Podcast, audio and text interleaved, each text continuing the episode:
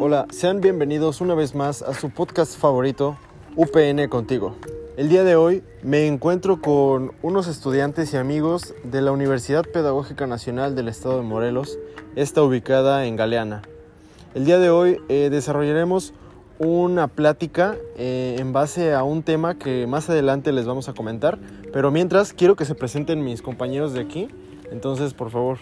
Claro, yo soy Ixel y estoy muy contenta por estar en, este, en esta charla con mis compañeros y amigos de, de la universidad. Como él ya lo comenta, somos estudiantes de tercer semestre de, de la licenciatura en pedagogía y estoy muy contenta por estar aquí con ellos y espero que todo fluya de la mejor manera y que esta plática eh, sea especial para todos ustedes. Bueno, este, yo soy David Miguel y como lo comentaba mi compañero Job y mi compañero Itzel, pues tengo la fortuna de, o tenemos la fortuna de estudiar en la Universidad Pedagógica Nacional. Estamos estudiando pedagogía, eh, cursamos el tercer semestre y pues nada, de verdad muchas gracias a mi compañero Job y a mi compañera Itzel por brindarme la oportunidad de estar aquí y también espero que el tema se vaya desarrollando de una manera favorable y que nos la pasemos bien, que es lo más importante. No, ellos ya se presentaron y yo me presento con ustedes. Yo soy Job Jafet, también eh, soy cursante del tercer semestre en la licenciatura de Pedagogía, aquí mismo en la Universidad eh, Pedagógica Nacional. Y pues eh, el tema de hoy, el cual estaremos hablando, es sobre aquellos códigos lingüísticos. Eh, pues no sé aquí mi compañero David o mi compañera Itzel, ¿qué noción tienen ustedes sobre este tema? ¿Qué, ¿Qué, me pueden decir? A ver, para empezar necesitamos saber cuál es el concepto del lenguaje.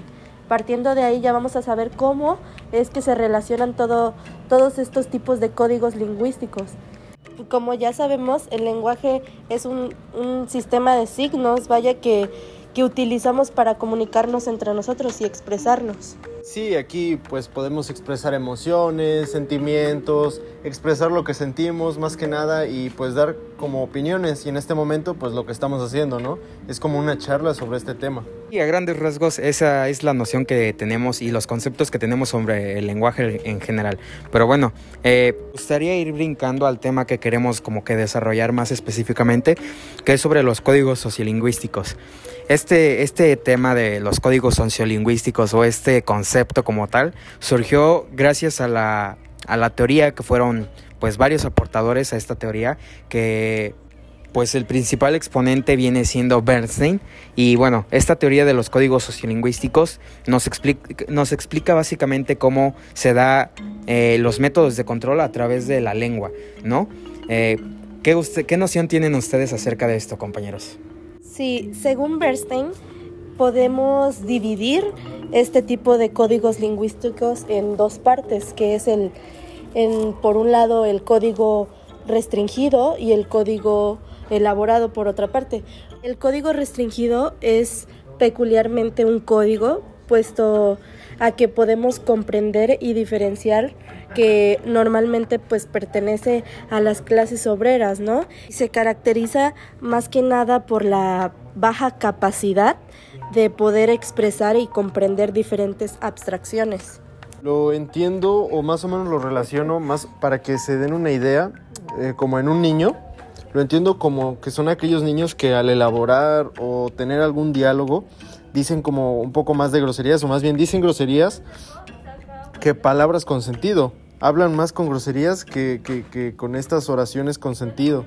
Ellos no tienen la facilidad o bueno esta capacidad de tener una como conversación con fluidez. Esto sucede porque se nutren o se guían de su entorno, ya sea familia, conocidos y pues mayormente es la familia, lo que escucha sus padres, hermanos o pues con, con con quien convive el niño. Esto lo podemos relacionar con la teoría de, del sociólogo Bourdieu. Ah, sí, él nos hablaba sobre la importancia de los capitales, siendo el capital cultural el núcleo de toda nuestra formación, ya que es el principal capital que podemos poder interactuar con nuestro entorno.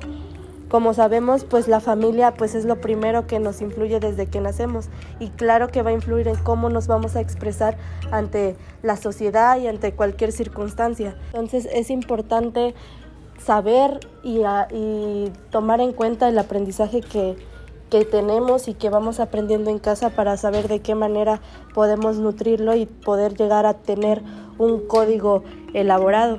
Y bueno, siguiendo un poco con los conceptos sobre los códigos, eh, ahora hablando un poco sobre el código elaborado, muy a diferencia del código restringido, pues este es un código el cual contiene muchos recursos lingüísticos y combinaciones verbales que son bastante diversas y permiten a los, a los estudiantes, vaya, eh, que se desarrollen con, con mayor facilidad en, su entorno educativo. Les permiten mayor comprensión de diferentes, eh, no sé, textos, diferentes teorías y demás. Así podríamos decir pues que el código elaborado nos permite una mayor capacidad de comprensión y expresión en los diferentes ámbitos educativos.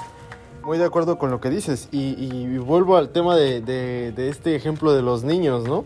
Por ejemplo, estos niños que suelen expresarse de una manera más fluida son aquellos que tienen pues este código elaborado pues un poco más definido, ¿no? Y pues estos niños suelen expresarse de una manera más fluida, ya que de la forma que aprenden este lenguaje está menos ligada pues a contextos, digámosle, pues un poco más vulgares, ¿no? O pues a lo mejor sin sentido o que menos edifican. Y pues Bernstein nos habla que los que dominan o los que han adquirido estos códigos de habla elaborados son, vaya, mucho más capaces de abordar las exigencias de la educación académica. Un ejemplo más o menos para que se pueda comprender esto de, los códigos eh, lingüísticos, se puede decir que un doctor, así como un ingeniero en sistemas, tienen su código lingüístico elaborado en su área y cualquier estudiante de esas carreras van puliendo su código lingüístico, así como nosotros lo hacemos eh, día a día en la escuela, ¿no?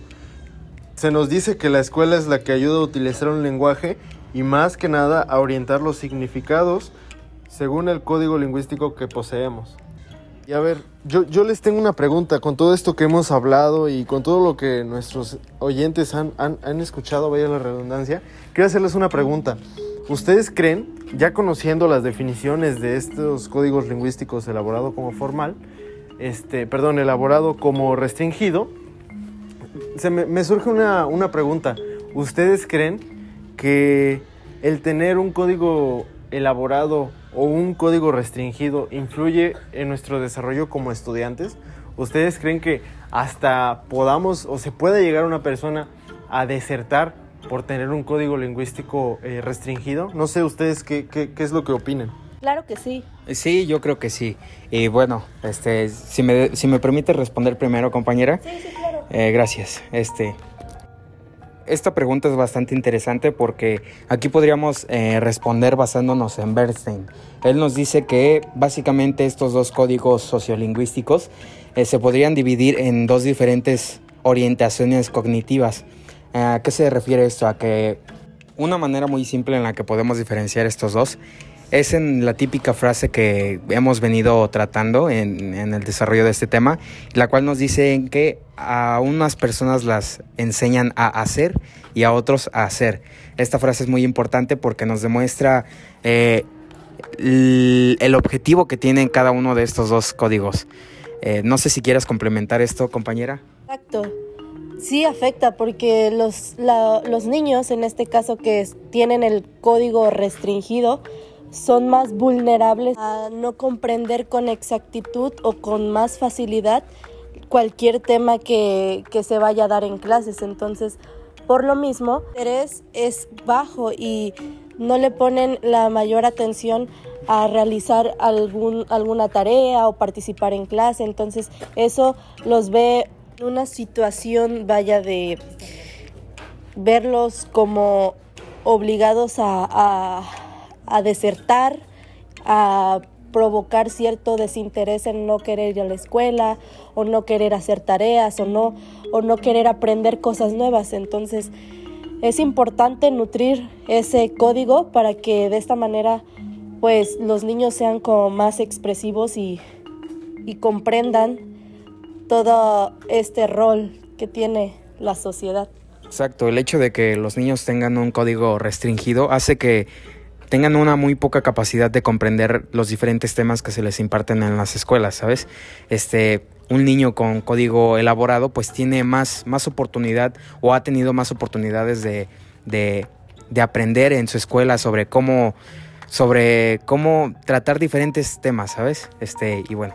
Claro, sí. Y yo lo veo más que nada, por ejemplo, en, en, en el nivel en el que nos encontramos, pues lo veo un poco más importante el, el, hecho de que hayamos pulido durante toda nuestra estadía en la primaria, secundaria, este código lingüístico pues elaborado, ¿no? Y más que nada es, es darnos cuenta en este, en este momento de nuestras vidas, es darnos cuenta la importancia que tiene y, vaya, qué código lingüístico tenemos, ¿no?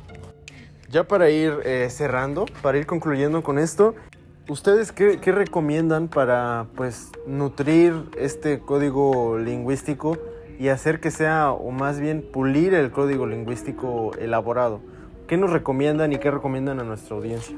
Bueno, yo creo que primero que nada tenemos que hacer saber que la gente sepa pues que no sabe qué código tiene porque muchas veces no saben ni el concepto de, de este tipo de códigos entonces yo creo que debemos de empezar por informar o hacerles saber lo que es y de ahí vamos a partir a no sé, a empezar a leer un poco más sobre diferentes autores, eh, relacionar, relacionarnos más con personas que pues sabemos que van a nutrir nuestro código elaborado, ya sea pues en libros, en, en internet hay páginas que pues son bastante informativas y que nos pueden ayudar a, enriquecer este, este código.